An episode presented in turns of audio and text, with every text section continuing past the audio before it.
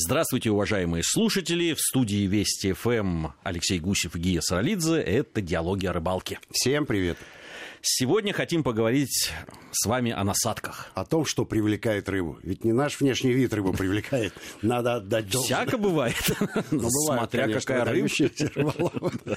Да, но сегодня хотим поговорить о растительных насадках. Я хочу начать этот выпуск с любопытного эпизода. Мы несколько раз уже обращали внимание на то, что в сети появляется информация, которая, во-первых, далека от истины, а во-вторых, еще преподана удивительным образом. Так вот, а, на Фишипедии в разделе «Растительные насадки» есть волшебная картинка. Там изображен рогоз и подписано «Камыш». И авторы утверждают, что камыш – замечательная насадка при ловле некоторых карповых рыб.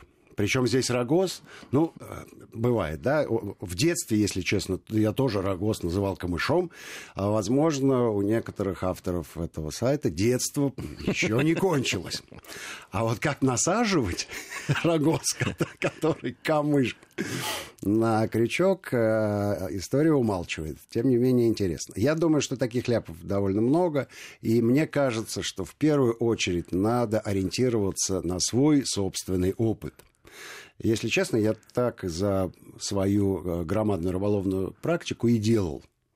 Масса э, Брал рогоз, которым ты считал камышом. Ну, если бы мне тогда, на заре моей рыболовной истории, предложили камыш назвать рогозом и насадить его на крючок и ловить головля, обильно я бы, наверное, попробовал. А, боюсь, что результат э, далек от ожидания. Тем более, что растительных насадок э, колоссальное разнообразие. И есть из чего выбрать. И пусть себе э, камыш растет в виде тростника, а рогоз называется рогозом. И, конечно, никакой насадкой он перспективно являться не может. Но как, ну, представьте себе, какое количество тростника растет, допустим, в дельте Волги. А вы предлагаете свой кусочек. И рыба, понимая, что это совершенно другой подход к снаряду, конечно, манкирует весь остальной тростник и кидается на, на ваш кусочек. Ну, вот такая любопытная для начала история. Могу э, еще одну любопытную историю рассказать, которая тоже э, из практики, из моей собственной. Дело было э, на Шатурских озерах. Белое, Малое Святое, туда довольно далеко добираться, но рыболовы московские это место знали, и отличается оно от других водоемов тем, что это э, пруды-охладители, то есть температура воды там повыше, чем средняя статистическая по стране, а значит и рыболовный сезон начинается раньше и заканчивается позже. И все люди, которым не, не имется, что называется, да, чешутся руки, они, конечно, посещали эти озера. Соответственно, там была своя тусовка рыболовная, свои правила, свои законы порядки и, конечно, свои насадки. Привез меня туда мой приятель. И мы э, на, на ночь поехали, просидели у костра, наслушались баек невероятное количество и, конечно, подсматривали, на что ловят.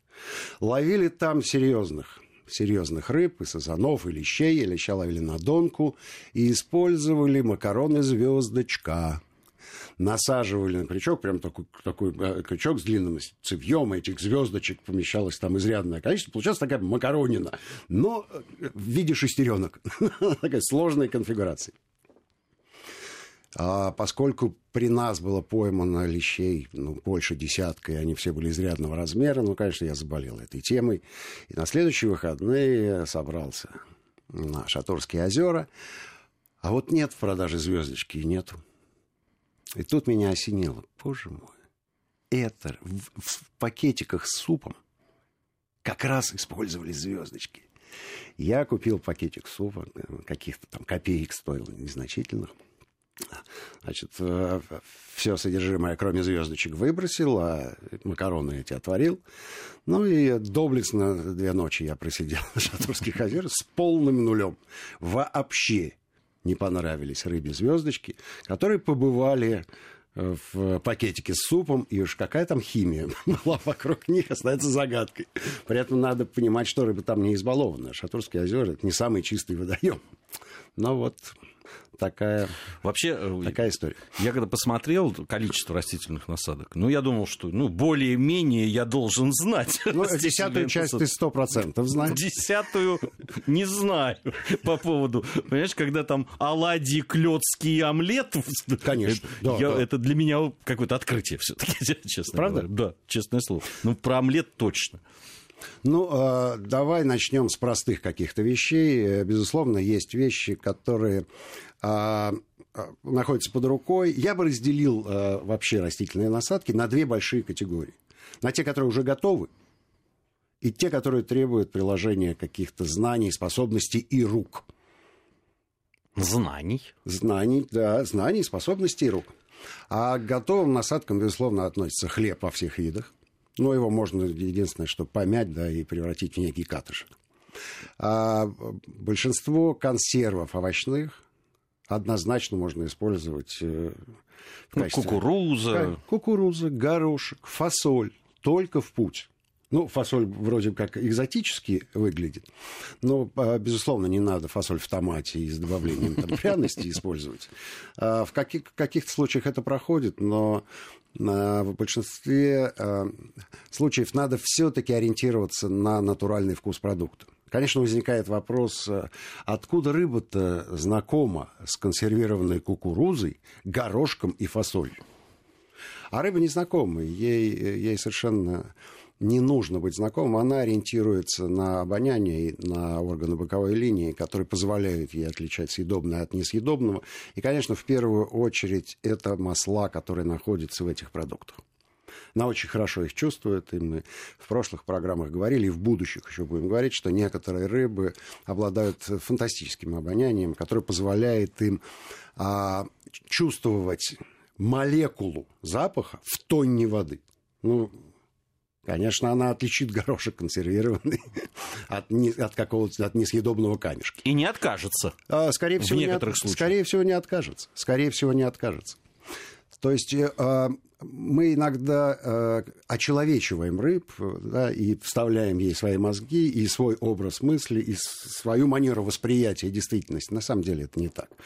Да, она не гурман, она не стоит в очереди в Макдональдс или в какое-то другое э, псевдопитательное заведение. Она принципиально иначе относится к пище и мы, мы с трудом можем себе вообще представить, как это происходит, поэтому ну, надо просто э, иметь в виду, что это не человеческий подход. Не человеческий подход, а принципиально иной. То есть пер- первый э, раздел у нас это, Это, гото- ко- э, готовые. Это, это готовые, готовые к употреблению растительные насадки. А второй раздел это э, где растения и семена растений выступают как некий ингредиент да, при приготовлении окончательного варианта. А вот здесь уже э, опыт, фантазия и, и э, трудолюбие. А, Я для себя давным-давно определил, что моя любимая летняя насадка – это манная болтушка. В большинстве случаев готовят ее неправильно, поэтому а, результаты не очень хорошие. Она липкая, да, ее неудобно наматывать на крючок, она плохо на крючке держится. Ее сбивает Ее рыба. сбивает, ну, короче, а, а, масса негатива. Но если рядом с тобой ловит человек, который умеет пользоваться манной болтушкой, то даже перловку ты откладываешь, хотя перловку там при ловле карповых рыб, да, замечательная каша, которая отлично держится на крючке, обладает э, неповторимым своеобразным вкусом. Видимо, рыба э, вся с удовольствием послужила в армии, где перловка вообще является основой солдатского рациона. Была бы только довольна. Вот. А с манной болтушкой ситуация следующая. Во-первых, она делается 40 минут и руками. Вот э, такой цикл обязательный э, То есть пр- производственный быстрее, цикл. чем 40 минут, никак. Нет. А она не получается тогда. Она получается другой консистенции. И, собственно, вот э, те люди, которые не любят эту насадку, они э, не дожидаются 40 минут. Потому что Ну, заливают. мы же готовили быстрее, чем 40 минут, я Ну, э, ну, э, да, да. Все готовят по-разному. Все готовят по-разному. Но классический рецепт идеальной манной болтушки выглядит следующим образом. Заливаем манку, даем ей настояться буквально 5 минут. После этого в стаканчике, да, после этого обратной стороной ложки начинаем вращательные движения. Вращательные движения в течение 30-35 минут. Да, и считается манка готова, когда ты вынимаешь эту, эту ложечку, она у тебя медленно, а она, а, она цепляется за эту ложку, одна стакана отрывается, и получается такая сопля, аппетитная для рыбы. Вот тогда манка готова. После этого э, я э, беру шприц, несколько, обычно 4-5, и эту маночку аккуратненько в шприц упаковываю. На три шприца кладу в морозильник, потому что она замерзает и идеально хранится, не теряя своих качеств, в течение довольно долгого времени. Второй раз замораживать уже не получится. А с одним иду на рыбалку. Одна... И прекрасно ловишь. Отлично. Хорошо, э, у нас минута буквально до новостей. Скажи, а вот та манка, которая готовая уже и именно в шприцах, которая продается в рыболовных магазинах часто, она а, у меня нет Хороша своей, или... У меня нет своей точки зрения, потому что я никогда не покупал готовую манку в магазинах. Зато покупал э, любопытную растительную насадку, которая называется мастырка. Причем не просто мастырка, конопляная мастырка сделана из конопляного семечки, весьма похожа на манную болтушку. На самом деле это не болтушка, а такая вот некая субстанция, сделанная из конопли. Хорошо. То есть рыба не только в армии служит, но и не чужда другим человеческим порокам. Э, Алексей Гусев и Гия Саралидзе в студии Вести ФМ. Это «Диалоги о рыбалке». После новостей мы вернемся в студию и продолжим.